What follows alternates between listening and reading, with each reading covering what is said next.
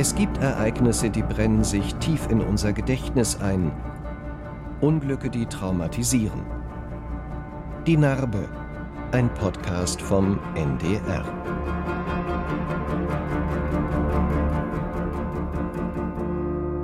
Immer wenn etwas Furchtbares, Unvorhergesehenes geschieht, dann möchte man als Mensch wissen, warum. Als im April 2011 ein Sandsturm über die A19 zwischen Berlin und Rostock fegt und komplett die Sicht nimmt, kommt es in beiden Richtungen der Autobahn zu einer Massenkarambolage. Insgesamt 83 Autos verkeilen sich ineinander. Feuer bricht aus. Menschen verbrennen in ihren Fahrzeugen, sterben oder werden schwer verletzt. Kann man für so ein Unglück jemanden zur Verantwortung ziehen? Darum geht es in diesem Podcast. Im Anschluss an die Dokumentation spreche ich mit dem Journalisten Heribert Prantl und Frank Trogisch, der damals auch in dieser Massenkarambolage war, und über das Thema Schuld. Mein Name ist Anja Reschke. Nebel 40, 40, 33. Ich höre. So, äh, die Rettungskräfte haben bestätigt, in einem Fahrzeug zwei Verbrannte, in einem weiteren Fahrzeug ein Verbrannte aus. Wir gehen hier von drei Tote aus.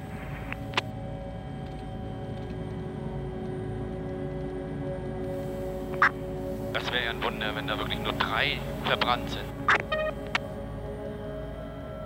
Die Autobahn A19, Karwelsdorf bei Rostock.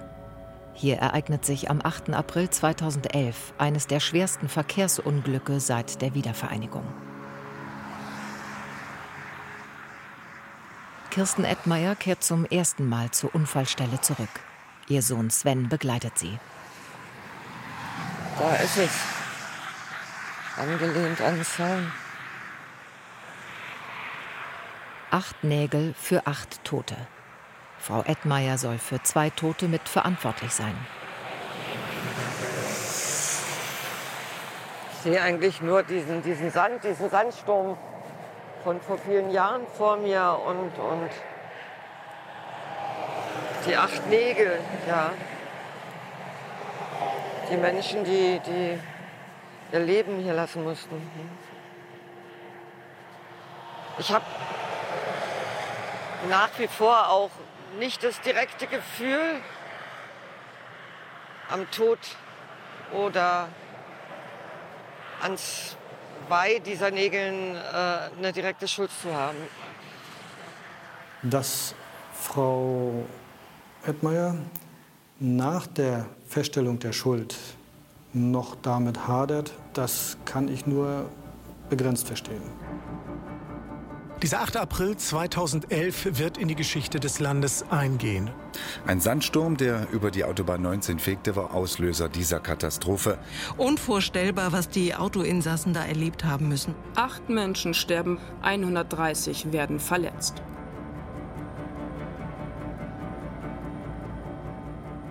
Die acht Personen, die verstorben sind, sind alle verbrannt in ihren Fahrzeugen. Da kam jede Hilfe zu spät. So einen Einsatz, glaube ich, erlebt man nur einmal im Leben, wenn überhaupt. In diesem Film geht es um die Frage von Schuld, Gerechtigkeit und darum, ob Täter auch Opfer sein können.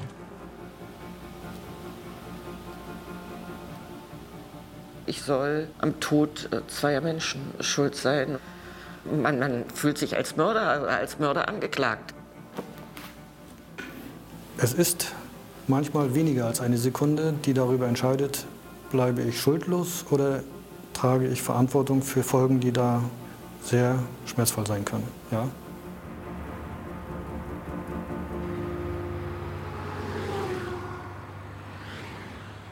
Neun Jahre liegt das Autobahnunglück nun zurück. Frau Edmeier überlebt damals schwer verletzt. Es hat anderthalb Jahre nach dem Unfall gedauert, bis ich äh, wieder ins Auto gestiegen bin. Ich hatte einfach Angst äh, vor dem Straßenverkehr, vor äh, unvorhergesehenen Situationen. Aber ich konnte mich ja nicht hinter meiner Angst verkriechen. Ich musste mich der Situation stellen.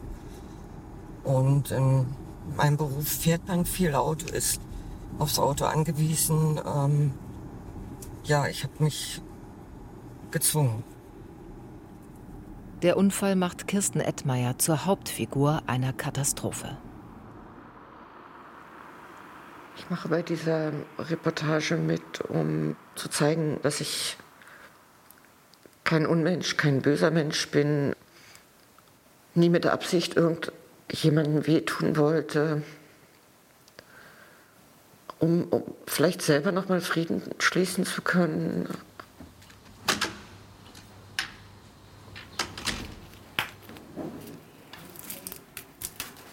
Kirsten Edmeier kümmert sich hauptberuflich.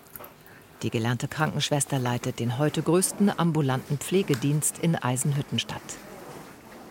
Na, guten Tag. Guten Tag. Wir knüpfen mal hier auf. Ach ja, na eben. Ich muss ja an Ihren Bauch, ne? Na ja, klar, konnte ich dann machen. Ach, na, ich helfe Ihnen doch. Lehnen Sie sich mal bitte an. Na klar. Einfach nur anlehnen. Ja, so komme ich besser. Geht's? Sitzen ja, Sie bequem? Ja, so ist besser. Man soll auf einmal ähm, fahrlässig jemanden getötet haben oder wird dessen angeklagt, wo ja eigentlich der Ansatz für mich und überhaupt ist, helfen zu wollen. Das, ähm, man fühlt sich mit diesem, mit diesem Vorwurf, mit dieser Anklage sehr, sehr schlecht als schlechter Mensch.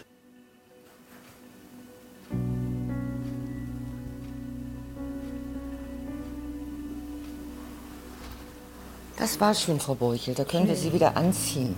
Ja. Das schaffen Sie alleine, ne? Ja, Ganz schaff langsam, ich. ne? Das schaffe ich ja. Super.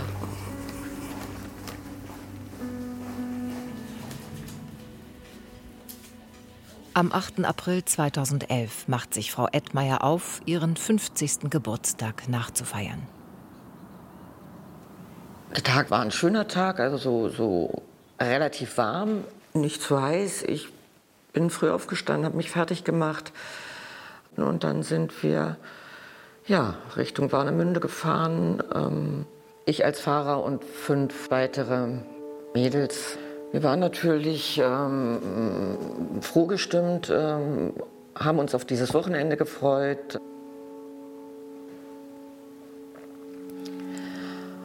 Je näher wir äh, dem Ziel kamen, wurde es ja auch windiger.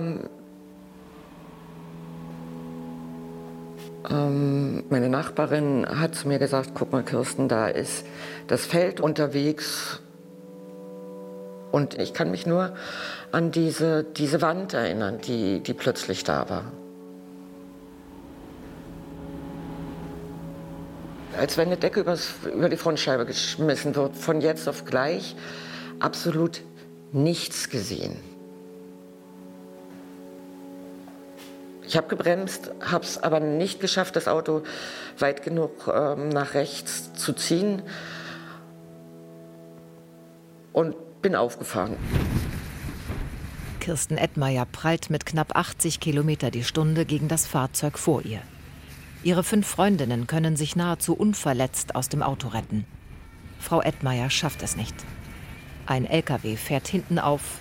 Sie wird lebensgefährlich verletzt. Lange Zeit nach dem Unfall ähm, habe ich mich gefragt, warum ich überlebt habe. Denn, denn wäre einem auch viel erspart geblieben. Ne?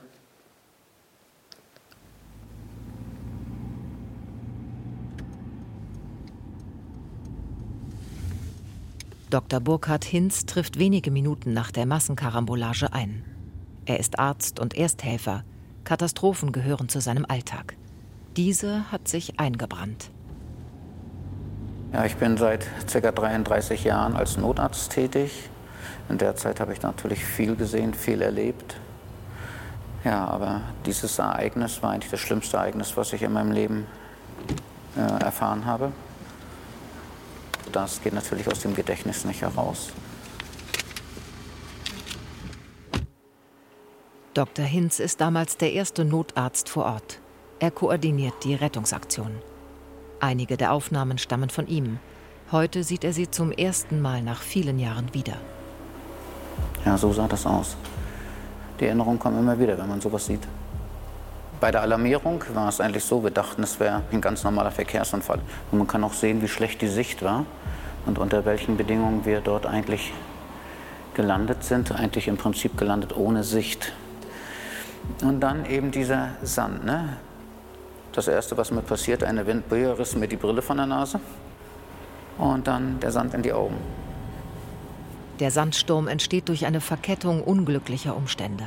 Große trockene Ackerflächen, ein Autobahnabschnitt, der in einer Senke liegt, dazu starker Wind. Das alles führt zu einer Wand aus Sand. Also die Unfallaufnahme ist aufgrund der Wetterlage hier nicht möglich. Sichtweite 2 Meter da unten. Ne?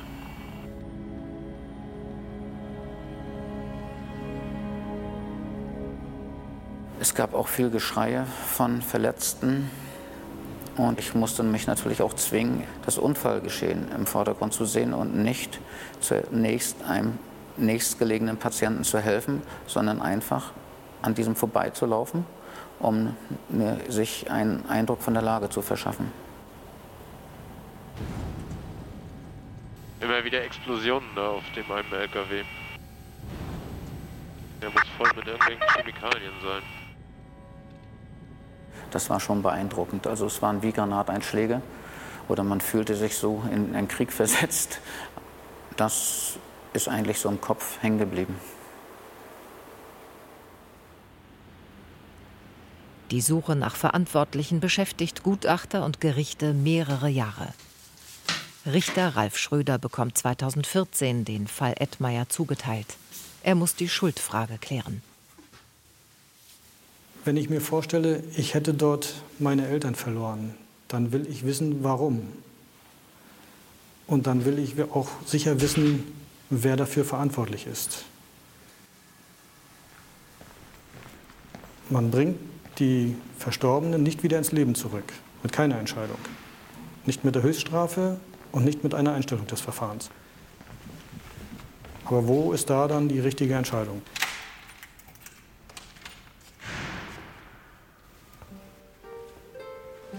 Prozessauftakt vor dem Amtsgericht Rostock.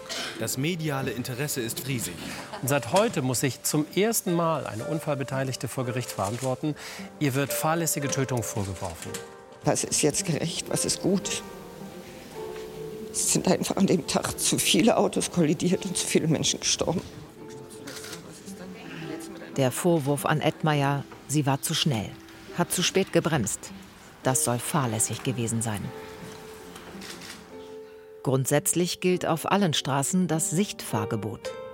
Autofahrer dürfen nur so schnell fahren, dass sie das Fahrzeug innerhalb der sichtbaren Strecke zum Stehen bringen können. Laut Gutachten war der Sandsturm bereits von rund 650 Metern Entfernung zu sehen. Kirsten Edmeier hätte also genug Zeit gehabt, die Geschwindigkeit deutlich zu reduzieren. Sie musste innerhalb von 30 Sekunden bei einer Geschwindigkeit von 120 km/h entscheiden, was tue ich da, da hatte sie wenig Zeit und sie hat in der Situation die falsche Entscheidung getroffen.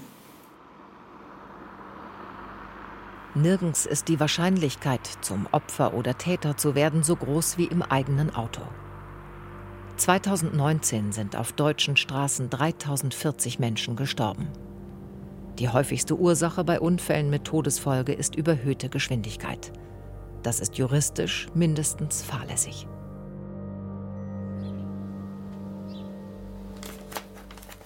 fahrlässige Tötung. Wie geht man mit diesem Vorwurf um?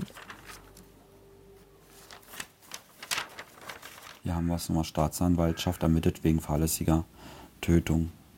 Also die haben dann eigentlich schon mit den Ermittlungen angefangen. Da Wenn man sowas ja gelesen hat, hat man sich ja nie als, äh, als, als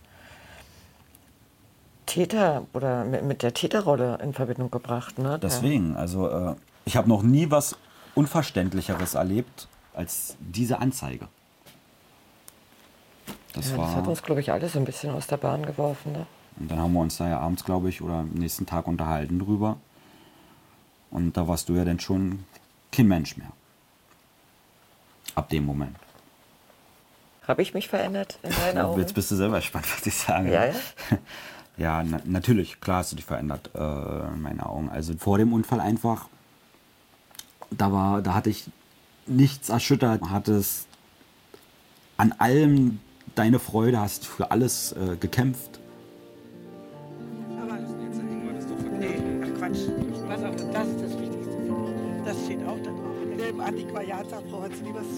Ich habe immer gern geflaxt und, und geflunkert.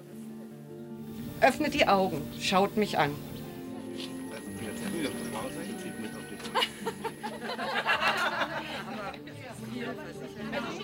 Ich war da so fröhlich, so unbedarft.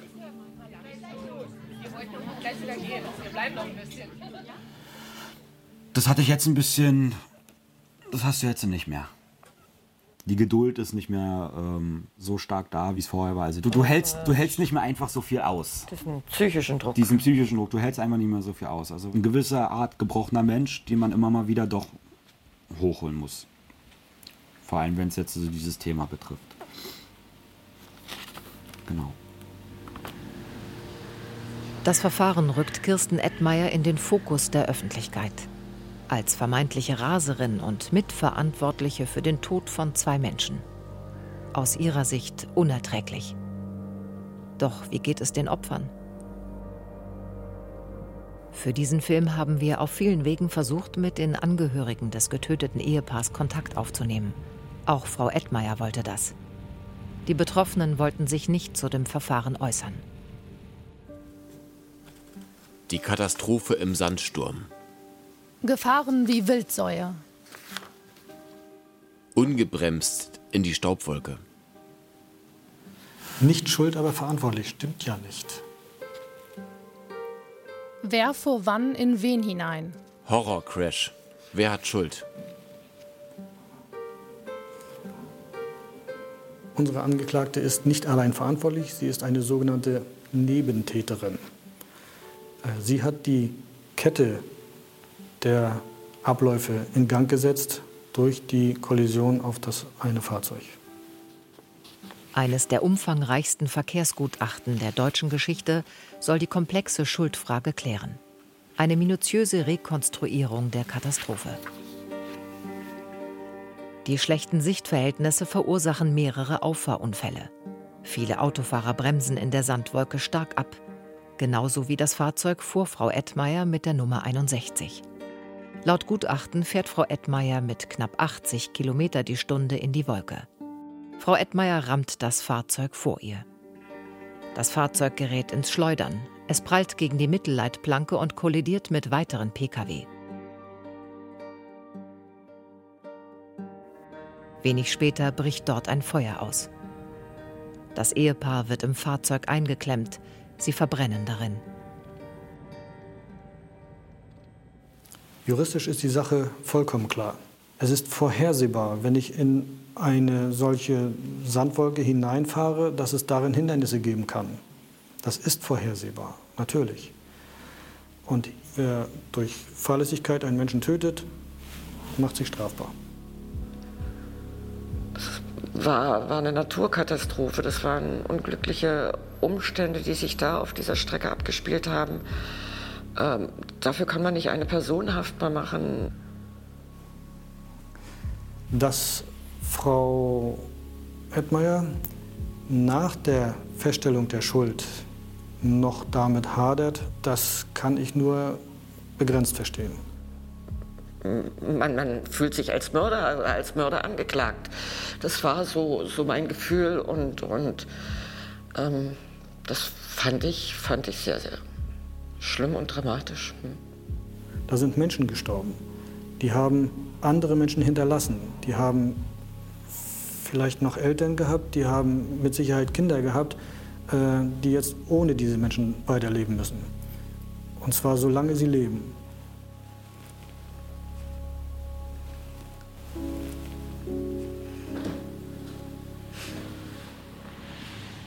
Wenn ein Mensch bei einem Verkehrsunfall stirbt, sind durchschnittlich 113 Menschen davon betroffen. Das ergibt eine Studie des Bundesverkehrsministeriums. Familienangehörige, Freunde und Bekannte werden mit diesem schweren Schicksal konfrontiert. Auch die Helfer vor Ort werden Teil der Katastrophe. Notärzte, Polizisten und Feuerwehrleute.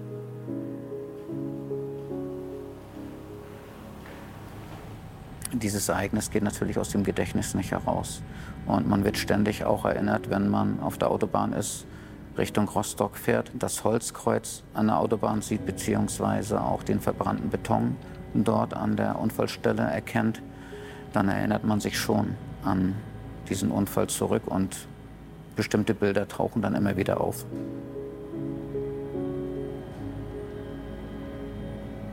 Die Erinnerungen kommen hoch und man hat das Bedürfnis, darüber zu reden. Weil vielleicht hat man es doch nicht ganz verarbeitet. Ein Trauma? Vielleicht? Ich weiß es nicht.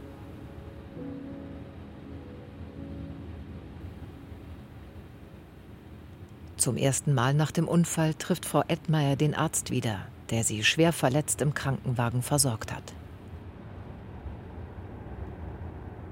All die Jahre habe ich diese Zusammenkunft oder dieses Treffen verdrängt, den kompletten Unfall eigentlich verdrängen wollen.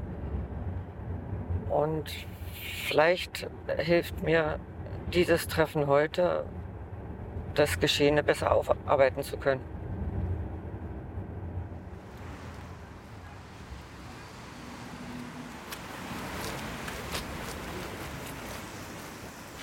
In Güstrow leitet Dr. Büchner heute eine Kinderarztpraxis. Ach, hallo. Guten Tag. Kommen Sie rein. Ich bin die Frau Edmeier. Ja, ich bin der Herr Büchner. Hallo, Frau Edmeier. Das freut mich aber, Sie in dieser Gesundheit zu sehen, Mensch. Das ist doch gut. Das ist gut gelungen alles, ja. Ja, Mensch. Auch das freut mich total. Darf ich in die? Das als, dürfen Sie, als herzlich. kleines Dankeschön. Oh Mensch, und, und vielen Dank. Vielen Dank. Nehmen Sie auf Platz, lassen Sie uns ein bisschen quatschen. Wollen Sie was trinken? Glas Wasser vielleicht? Ja, na klar, das wollen Sie bekommen, ne? Sagen wir schnell der Schwester Bescheid. Also acht Jahre sind ja eine lange Zeit, aber Ihre Haare hatten Sie ja schon so ähnlich getragen damals, Richtig. ne? Genau. Und das, ja, als Sie jetzt eben in der Tür standen, habe ich gesagt, ja, das ist sie. Ich war ein bisschen schlanker, ja. Deutlich das- schlanker, also, aber. Also ich weiß es noch wie heute. Ne? Also das ist ja so ein Einsatz. Ich fahre ja nun schon wirklich eine ganze Zeit Rettungsdienst und auch geflogen. Und äh, das ist aber so ein, so ein Einsatz, den vergisst man dann doch nicht. Ne? Und da waren Sie ja schon im Rettungswagen gewesen, als ich dann dazu kam. ach, da war ich schon drin. Genau, die Kollegen hatten sie schon eingesammelt, da lagen sie schon in dem Rettungswagen drin. Und ich kam dann dazu und hatte geguckt, da standen drei Rettungswagen, waren drei Verletzte drin. Und ich habe geschaut, wer ist der Schwerverletzte. Und das waren in dem Fall sie und so sind wir dann zusammengekommen. Ne? Also das weiß ich noch.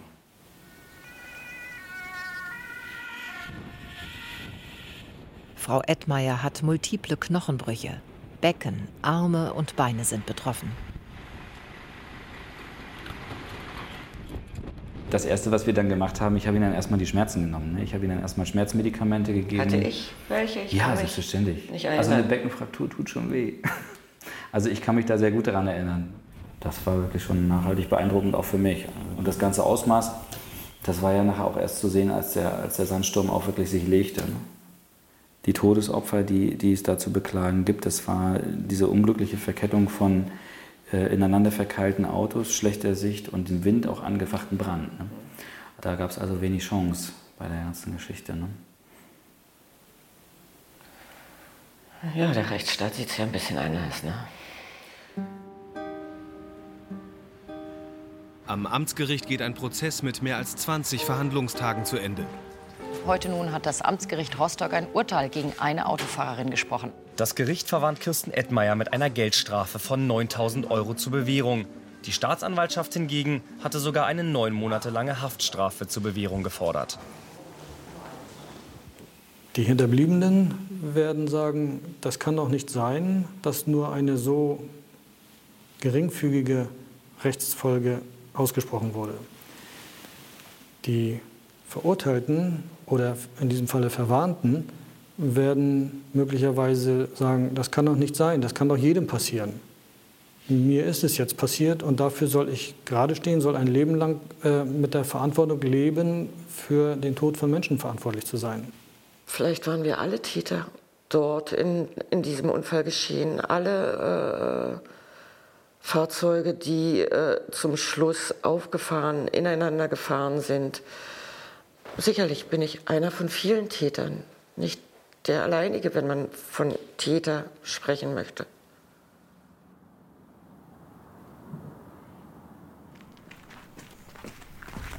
Frau Edmeyers eigene Verletzungen gelten als mildernde Umstände. Nach dem Unfall sind 18 Operationen nötig. Kirsten Edmeyer ist seitdem zu 20 Prozent schwerbehindert.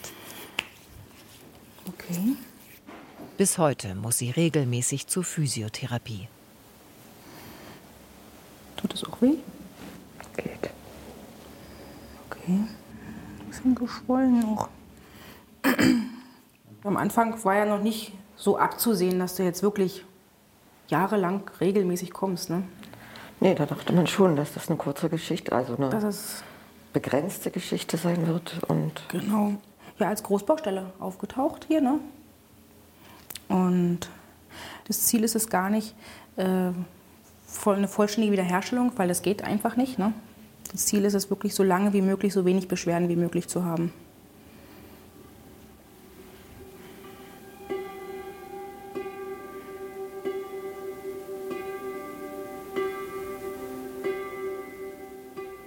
was, was hätte ich verhindern können? Das ist die Frage, die ich mir immer wieder stelle. Was wäre anders gewesen,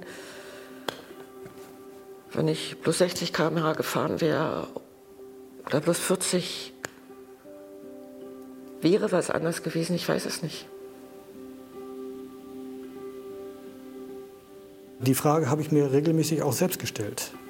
Spätestens, wenn ich mal über die Unfallstelle fahre, ich schaue immer, wenn ich aus Richtung Berlin, Richtung Rostock fahre, nach links, sehe die Berge, sehe vor dem geistigen Auge den Sand da durchfliegen und frage mich, würdest du anhalten oder würdest du nicht auch durchfahren in der Hoffnung, das kann doch nur wenige Meter sein? Und warum sollte in dieser Wolke ausgerechnet sozusagen das Stauende sein?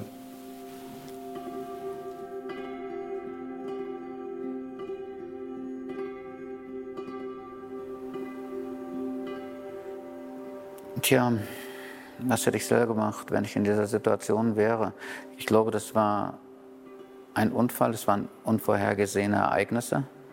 Und ich glaube, da in diese Situation kann eigentlich jeder kommen. Ich möchte das Wort Täter hier nicht in den Mund nehmen, muss ich ehrlich sagen. Das Zusammentreffen der Beurteilung als Opfer und Täter, das ist so schmal, dass man wirklich von einem Grad sprechen kann. Und es geht auch beides. Man kann sowohl Opfer wie Täter sein und man kann durchaus auch mehr Opfer als Täter sein.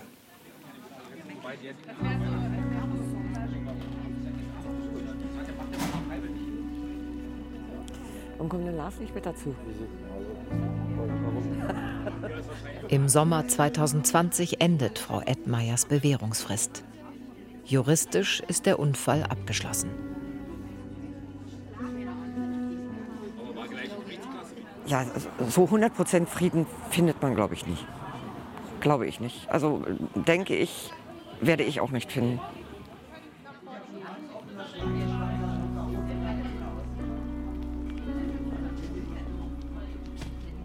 Ich gehe davon aus, dass sie jedenfalls auch diese Schuld ewig mit sich rumtragen wird. So wie andere den Verlust ihrer Angehörigen ewig betrauern werden. Das geht nicht vorbei. Es ist nicht unbedingt die gerechte Entscheidung gewesen. Es war die juristisch richtige Entscheidung. Dazu stehe ich auch heute noch. Ja.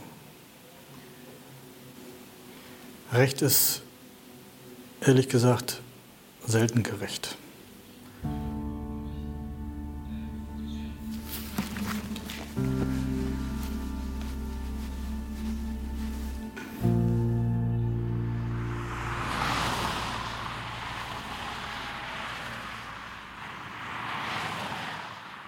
Tja, Recht ist selten gerecht, hat der Richter gesagt. Aber wenn wir nach einem Schuldigen suchen, geht es dann nicht eigentlich um Gerechtigkeit? Und was bedeutet es überhaupt, schuld an etwas zu sein? Ich freue mich sehr, dass ich darüber jetzt gleich mit dem Journalisten und Juristen Heribert Prantl sprechen kann und Frank Trogisch, der an diesem Tag auch auf der A19 war. Herr Trogisch, Sie waren unterwegs zu einem Auftrag in Rostock und dann kam dieser Sandsturm. Wie hat, sich, wie hat es ausgesehen? Er, er war schon von Weitem erkennbar. Man hat gesehen, da vorne ist eine, dichter Nebel oder Sand. Man wusste ja noch nicht, was es ist. Und ja, wie der Richard, man fährt in der Hoffnung, man kommt schon durch. Ja, und nun hatte ich auch das Glück, dass ähm, ich einer der Letzten war, ähm, ziemlich am Ende. Mittendrin wäre es mit Sicherheit schlimmer geworden. Hatte aber auch rechtzeitig abgebremst. Aber es war wirklich, als dann das sogenannte gelbe Handtuch kam, äh, habe ich eine Vollbremsung gemacht, habe schon vorne knallen hören und im Kopf, jetzt bist du der Nächste. Und in dem Augenblick hat es auch schon geknallt und bin eben aufgefahren. Und ist Ihnen auch jemand reingefahren? Ein Glück nicht. Ja, ansonsten wäre die Sache böse ausgegangen. Und dann fing es an zu brennen und Sie konnten aber nicht aus Ihrem Auto. Ich musste dann die Fensterheber äh, betätigen und bin dann aus den Fenstern gekrochen. Wie haben Sie denn den Unfall verkraftet? Positiv, sage ich mal. Jetzt nicht im, im Positiven als solches, sondern eben ohne Nebenwirkung, ohne ähm, Traumatisierung und so weiter und so fort. Also das ging wirklich gut. Was sich so richtig eingegraben hat, war eben, als die Autos noch links und rechts und das, die Geräusche, das Gekrache und die Schepper, das war das Schlimmste. Fühlen Sie sich als Opfer dieses Unfalls? Na. Ist passiert. Glück im Unglück, wie gesagt. So haben Sie das abgehakt Ich habe es wirklich so abgehakt. Am selben Tag noch. Ja, also ich war auch einer der Letzten, der nach Güstrow sich hat fahren lassen ins Krankenhaus zur physischen Betreuung, weil mir fehlte nichts. Anderen da wesentlich streckiger. Das heißt, die haben also eher Krankenhausanspruch gehabt oder Betreuung. Ja. Herr Prantl, das Entscheidende für die Verarbeitung ist ja oft das Eingeständnis und das Klären von Schuld. Das war bei Eschede Thema, bei Rammstein, bei Duisburg und eben auch jetzt hier auf der A19. Warum ist es so wichtig, einen Schuldigen zu finden bei sowas? Weil der Mensch sucht, wer ist ursächlich gewesen. Ich will eine Katastrophe fassen. Und äh, zur Katastrophe gehört auch die Aufarbeitung der Katastrophe. Der normale Mensch sagt dann, der Zeitungsleser, der Fernsehzuschauer, irgendjemand muss doch schuld sein. Nun ist es meistens so bei diesen Katastrophen, dass die strafrechtliche Schuld, die zurechenbare Schuld, ganz klein ist. Und dann ist die Relation herzustellen im Prozess und im Urteil zwischen der kleinen Schuld und den furchtbaren Auswirkungen, den furchtbaren Folgen. Und oft scheitert der Richter daran. Beispielsweise ist es ein Satz, der mir wirklich im Kopf geblieben ist. Bei einer anderen großen Katastrophe, der Katastrophe von Kap Brun mit fast 200 Toten. Die Gletscherbahn hat gebrannt. Hat der Richter freigesprochen und hat gesagt, es war wohl so, dass Gott für einige Sekunden das Licht im Tunnel ausgeschaltet hat. Dann war Gott schuld. Es war sozusagen Gott schuld, es war das Schicksal. Aber ein Gericht ist nicht dafür da, über das Schicksal zu lamentieren. Ein Gericht muss wirklich intensiv suchen. Gibt es auch nur minimale Schuld und wie gehe ich dann mit dieser minimalen Schuld um? Aber der, der Richter sagte ja auch, also ähm, wenn seine Eltern da drin gewesen wären, wüsste er gerne, wer dafür verantwortlich ist. Trotzdem ist es ja so, man bringt die Toten nicht ins Leben zurück, man kann Verletzungen nicht heilen dadurch, nicht mit der Höchststrafe, nicht mit der Einstellung des Verfahrens. Was bringt denn dann eigentlich die strafrechtliche Suche oder so ein Prozess? Nun ja, das ist die Frage, mit der sich äh, die Menschheit seit Adam und Eva beschäftigt. Die können Sie mir jetzt beantworten. Wer hat äh, im Paradies gefehlt? Dann geht es weiter äh, bis über Ödipus, über Michael Kohlhaas bis zu den Prozessen und den Katastrophen, die wir hier beleuchten. Äh, die großen Philosophen haben gesagt, man muss Übel mit Übel vergelten. Man muss dem Täter das zukommen lassen, was seine Tat wert ist, unabhängig davon, wie sich's auswirkt. Eigentlich gilt ja als Voraussetzung für Schuld, dass man die Wahl hat, also sprich etwas zu tun oder zu lassen. Bei Fahrlässigkeit ist es ja etwas schwieriger. Nun ja, die Schuld setzt freien Willen voraus. Normalerweise, wenn ich normale vorsätzliche Taten übersetze, dann heißt es, ich habe. Ich habe gestohlen, ich habe betrogen, ich habe getötet, ich habe vergewaltigt. Das ist völlig klar beschrieben in den Gesetzen. Bei der Fahrlässigkeit äh, sagt der Täter, ich habe doch nur, ich habe doch nur den Apfel im Fußraum des Autos gesucht, ich habe doch nur kurz aufs Handy geschaut, ich habe doch nur die Baugrube nicht abgesichert, dann sind Kinder reingefallen, dann bin ich in die Menschenmenge gefahren, ich wollte es doch nicht. Die Fahrlässigkeit, die im Verkehr übliche Sorgfalt nicht geachtet. Herr Trugisch, haben Sie sich mal gefragt, was gewesen wäre, wenn Sie schneller gefahren wären?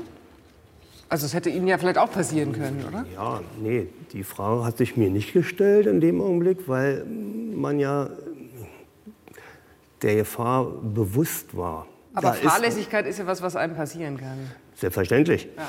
Mir hätte das genauso im Umkehrschluss passieren können, selbst im abgebremsten vollen Zustand. Ich hätte meinem Vordermann noch den letzten Kick gegeben gegen den LKW. Also der hätte noch nicht mal eine Chance gehabt, ähm, noch ein Stück zu rollen oder wie auch immer. Das hätte auch passieren können. War es für Sie wichtig, dass jemand gefunden wird, der schuldig ist? Nein. Nein. Das war mir jetzt nicht so wichtig. Der Kripo-Beamte, der mich da vernommen hat, der war aber der Meinung, es wird so lange recherchiert und gesucht, bis sie jemanden finden. Wenn Sie Frau Edmeier zuhören, was haben Sie für ein Gefühl? Ja, sie ist in einer bedauernswerten Situation. Die Frage ist ja, kann ein Gericht, der Richter hat es ja gesagt, Recht ist selten gerecht. Also kann ein Gericht überhaupt für Gerechtigkeit sorgen? Es ist ja ganz oft so, dass gerade die Betroffenen von äh, Katastrophen oder die Opfer mit einem Strafmaß nicht zufrieden sind, es immer als zu milde empfinden. Welchen Sinn macht denn dann eigentlich überhaupt offizielles Schuldzuweisen? Weil Gerechtigkeit für die Opfer kann man ja selten schaffen. Ich meine, die Opfer reagieren ja und die Hinterbliebenen der Opfer reagieren sehr verschieden. Nach meiner Erfahrung gibt es die, die wirklich sagen, ich will Rache, ich will, dass der Tod meines Kindes gerecht wird. Und es gibt andere Hinterbliebene, die sagen, ich will Ruhe. Und zwischen diesen Polen bewegt sich die Reaktion zwischen Rache und Ruhe haben wollen. Und ein Gericht jetzt mit der Herstellung von Gerechtigkeit zu beauftragen, das ist wirklich das Gericht und die, die Richterinnen und Richter zu überfordern. Das Gericht ist dafür da, zu prüfen, ob und wie die Gesetze verletzt worden sind und äh, welche Reaktion die Gesetze vorsehen für Fehlverhaltensweisen. Das mag man dann mit dem Versuch, Gerechtigkeit herzustellen, beschreiben, aber das Wort ist äh, zu groß, um es einem Gericht und einem Richter und einem Menschen zu überlassen. Frau Edmeier hadert ja mit ihrer Schuld, das hat man in dem Film gemerkt, obwohl das Gericht sie verurteilt hat. Muss man eigentlich Schuld annehmen, damit Gerechtigkeit eintritt? Ich weiß nicht, ob jemals Gerechtigkeit eintritt.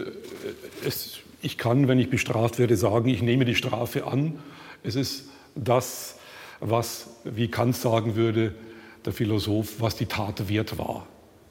Und äh, die Wertigkeit der Tat oder des Fehlverhaltens in dem Fall ist ja so, dass jeder von uns sagt, hätte mir auch passieren können. Wenn Sie oder Sie an Ihre letzte Autofahrt denken, wie oft bei einer Autofahrt von Berlin nach München ist man selber fahrlässig. Man überschreitet die zulässige Höchstgeschwindigkeit von 80 km/h, weil man gerade eine spannende Radiosendung hört, weil man gerade mit äh, dem Beifahrer redet. Es ist fahrlässig. Man hat die im Verkehr notwendige Sorgfalt außer Acht gelassen. Und die Folgen sind furchtbar, gegebenenfalls. Man hat einen, macht sich eines Auffahrunfalls schuldig. Und hier muss jetzt der Richter suchen, was ist die Verletzung der Norm, was ist die Wert. Das heißt, im Prinzip hat moralische Schuld und juristische Schuld eigentlich nichts miteinander zu tun. Es ist nur unser Versuch, Schuld irgendwie zu klären offiziell. Na Gott, äh, die Definition von Schuld, der Begriff Schuld, der Begriff Gerechtigkeit hat eine unendliche Geschichte, viele tausend Jahre. Und gleichwohl mh, gehen wir mit dem Begriff um. Jeder Student lernt, wenn er die Strafparagraphen prüft, Tatbestandsmäßigkeit, Rechtswidrigkeit, Schuld. Diese drei Begriffe spielen beim Strafen eine Rolle. Und äh, dann beginnt das große Nachdenken, was ist Schuld? Äh, Schuld ist äh, die moralische oder strafrechtliche Verantwortung für vorwerfbare Entscheidungen, auch wenn die Entscheidung, den Apfel im Fußraum zu suchen, eine Petitesse ist, für vorwerfbare Entscheidungen, auf die die Gesellschaft mit Strafe oder mit sozialen Sanktionen reagiert. Ich treffe, habe eine Entscheidung getroffen, schneller zu fahren, auch wenn mir die Entscheidung gar nicht richtig bewusst war. Aber ich bin, das hat ja nicht äh, irgendjemand gemacht, sondern Sie oder ich bin zu schnell gefahren. Und jetzt geht es darum, was ist diese Fehlentscheidung wert, strafrechtlich? Äh, Ob wir das jetzt mit dem Begriff Gerechtigkeit äh, einkleiden, das ist eine ph- philosophische Frage. Finanzielle Schuld kann man tilgen. Frau Edmeyers Schuld ist juristisch auch in diesem Sommer getilgt, also es ist abgeschlossen. Ist sie schuldfrei? Ich glaube, das kann sie nur selber klären. Mit sich, wie habe ich mich schuldig gemacht? Und mit dieser Schuld, dann nimmt auch das Urteil einem selber sein eigenes Umgehen damit nicht ab. Ich kann sagen, ich nehme dieses Urteil an, ich zahle, ich versuche mich zu bewähren, wenn ich eine Bewährungsstrafe kriege. Damit äh, habe ich das getan, was der Staat von mir verlangt, was das eigene Gewissen verlangt. Damit muss jeder Einzelne mit sich selber und seinem Gewissen umgehen. Herr Trogisch, kann man sich von Schuld befreien? Würden Sie sagen, Frau Eitmeier ist jetzt frei? Ich glaube, im Innersten fühlt sie sich nicht richtig schuldig. Also mir würde es wahrscheinlich so gehen, äh, wenn man sich sagt, es sind so viel passiert an der Stelle, warum soll ausgerechnet ich jetzt derjenige gewesen sein? Welcher?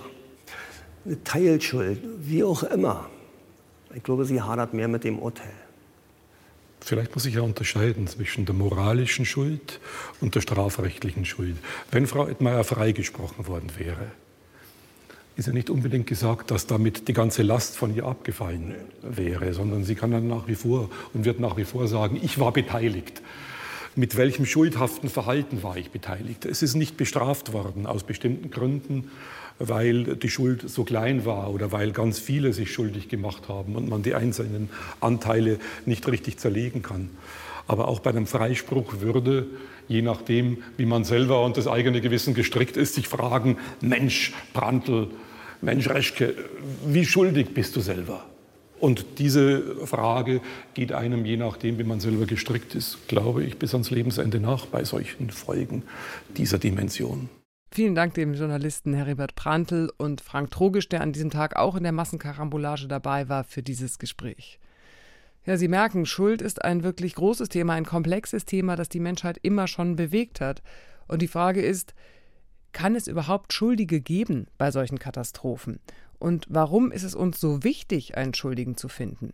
Wie empfinden Sie das? Wir würden uns sehr freuen, wenn Sie uns schreiben. Es gibt Ereignisse, die brennen sich tief in unser Gedächtnis ein. Unglücke, die traumatisieren. Die Narbe ein Podcast vom NDR. Von Mariam Nori und Wilhelm Konrad. Diesen Podcast finden Sie auch in der ARD Audiothek und das Video dazu in der ARD Mediathek.